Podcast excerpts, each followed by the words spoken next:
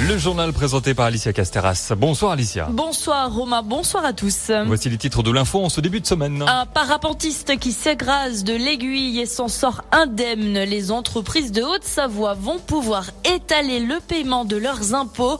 Emmanuel Macron lui est attendu en Savoie mercredi. Il assistera à l'une des étapes du Tour de France.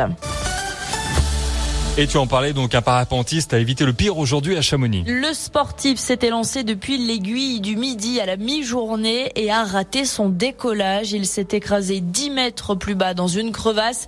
La victime s'en tire avec de simples blessures légères. Les militaires du PGHM de Chamonix ont pu l'évacuer sain et sauf vers l'hôpital de Salanches.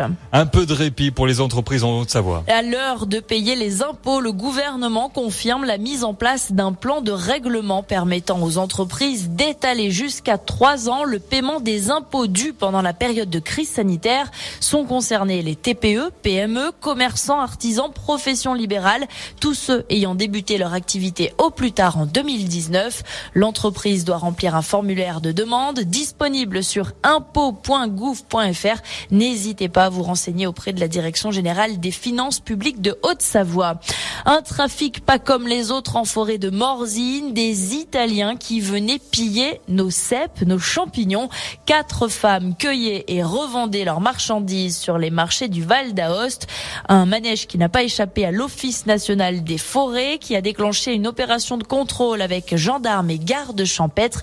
Les voleuses ont ainsi été euh, verbalisées pour avoir dépassé la limite autorisée par cueillette. Limite de poids et d'autres contrôles seront tout de même organisés ces prochaines semaines. Le défi mobilité se poursuit autour de Bonneville. La communauté de communes Faucigny-Glière a lancé ce challenge début septembre. Les participants volontaires ont jusqu'à la fin du mois pour relever l'un des 12 défis proposés. Aller au travail à vélo, se rendre au marché à pied. L'événement a pour objectif de promouvoir les modes de déplacement doux et tout au long du mois, de nombreux ateliers gratuits et des animations sont programmés. Voici ce programme avec Claude Servoz, délégué à la communauté de communes Faucigny-Glière. Il y a la remise en selle en vélo. Il y a des gens qui ne sont pas montés sur le vélo depuis des années et se disent il y a des circulations, c'est compliqué, mais il y a aussi des pistes cyclables qu'on a mis en œuvre. Aujourd'hui, on peut aller à 80% sur la piste cyclable de Bonneville-la-Cluse.